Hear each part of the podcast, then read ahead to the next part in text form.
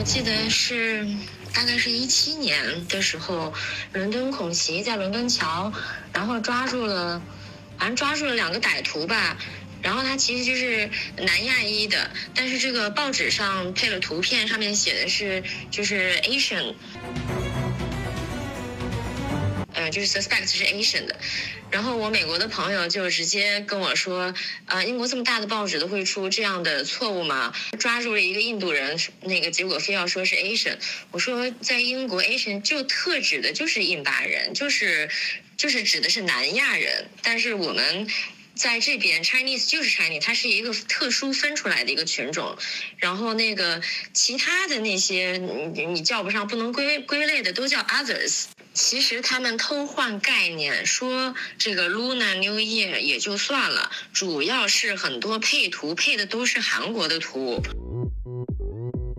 参加过很多韩国在这边的活动，去参加的时候你会发现，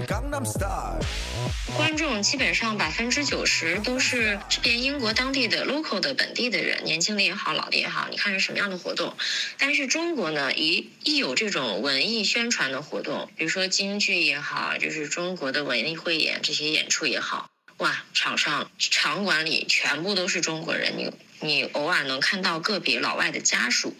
就是你，你根本就没有起到宣传的作用，就包括国内的影片在这边各大影院也上映，但是全都是中国留学生在看，而且全都是类的电影，这个你怎么去宣传你的文化？你肯定是从文化方面，嗯，就是开始。就咱就说从音乐方面吧，这个韩国的流行音乐，我觉得也跟它的语言有关系。嗯，它的这个语言结构本身就非常适合唱 rap。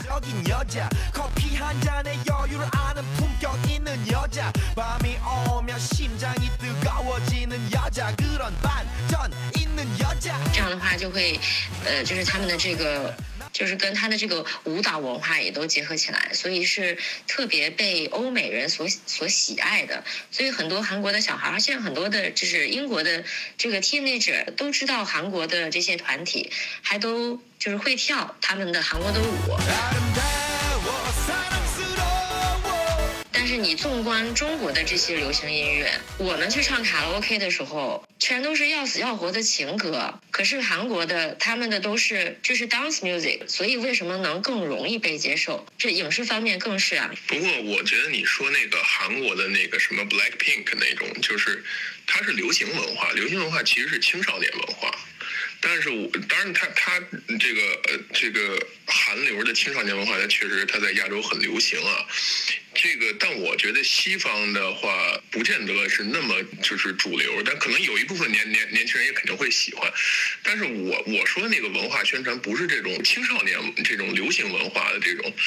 就是他这种主流文化，就比如说你你说那种严肃的成年人的，就像你说这个，比如说节日的或者饮食的呀，或者是一些这个呃年的舞蹈的，就是一些比较正统的传统的这种文化，就感觉好像确实他们那边。宣传的会会很重视啊，包括日本，就就就就这样。嗯，这个问题怎么说呢？我有不同的看法。我觉得。嗯，这个既然说到了文化，你就不能特意的给它区分出现在是流行文化还是特指的传统文化。那这么讲的话，那比如说什么澳大利亚、加拿大、美国，它这些就不存在什么它的正统文化，因为它毕竟以前是殖民地。那你说到它自己原来的文化，那就是土著文化，那现在就没有了，就没得宣扬了。就是流行文化也是文化的一部分，而且它会变成越来越重要的一部分，因为毕竟现在这个是活着的人在传承，就是以前的东西会一点一点的被稀释掉，总会有这样的一个趋势。就像我们中国的传统文化，反倒是，比如说，呃，有一些方面，我觉得台湾倒是比我们传承的更好一点。关于文化这个事儿呢，我是这么认为，就是说，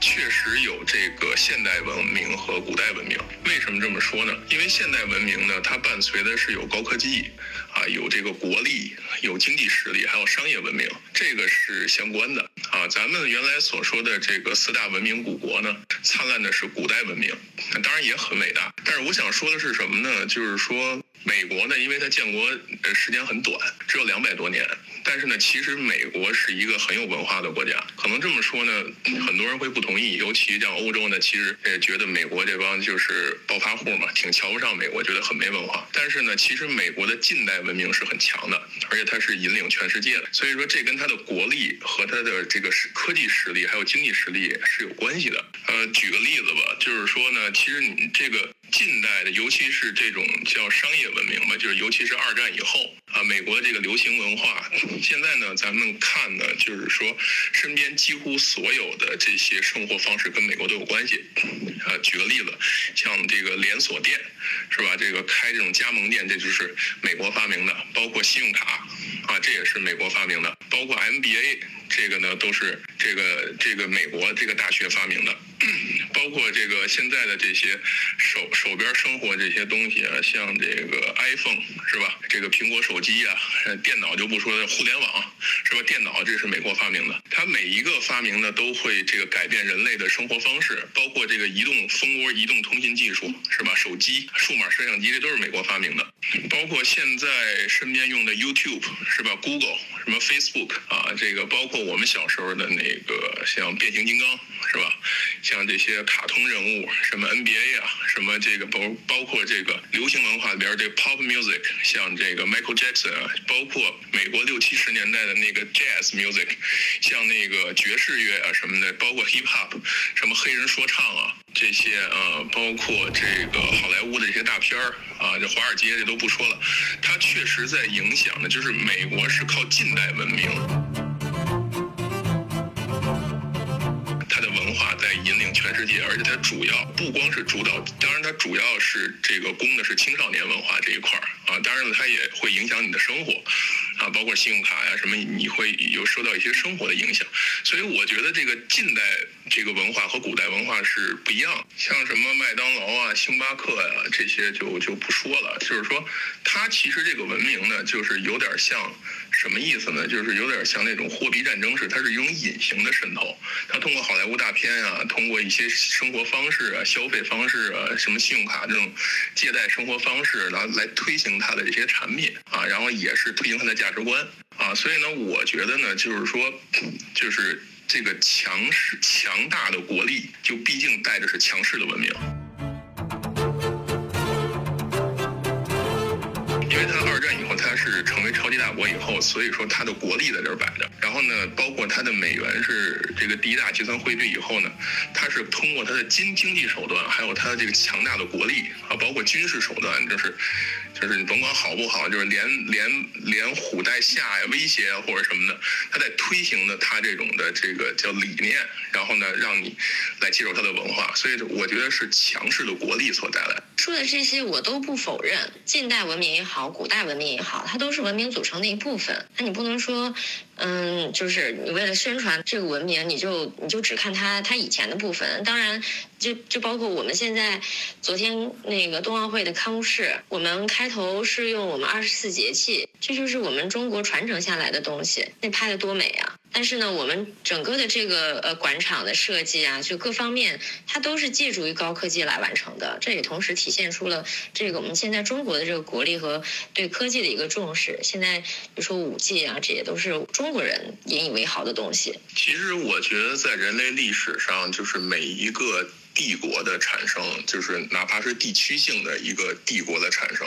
它毕竟代表的是一个强势的文明的冲击。就比如说这个古时候，这个古罗马这个或者古希腊，他们那个帝国就是最强盛的时候，肯定周边也是推行他的这个这个文化和他的价值观。像咱们中国那秦始皇统一这个中国的时候，当时肯定也是推行他的这个这个这个政策，这跟他的这个这个理念是有关系的。只不过呢，是在大航海时代之前呢，就是没有一个全球化的这种就是强大的帝国啊。这个第一个起来就是这个，就是美国前面的最强。就是英国，那是真正的是属于呃第一个吧，就是全球化起来，然后再往前什么荷兰、西班牙，就这帮。英国是是是一开始推这个全全球化的，是他是最他是最早的。感觉我们的话题从一个点出发就延展开来了。这里边有一点我一直没太搞明白。感觉咱们好像这个文化是西方的不太能明白啊，还是说咱们某些方面做的不够？就感觉好像就就宣传的感觉就就确实没有韩国和日本的那个宣传那么到位。比较这个相近，韩国、日本，如果他们能宣传的让让让西方这么能够就是大面积的接受，其实咱们也应该能做到。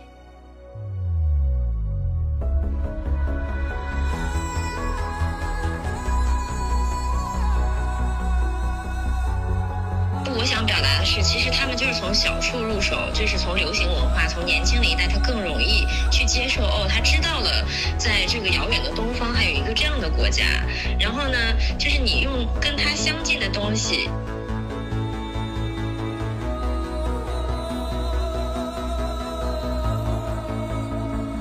先套了近乎，我给你套了近乎之后，我再用我的东西来慢慢的渗透。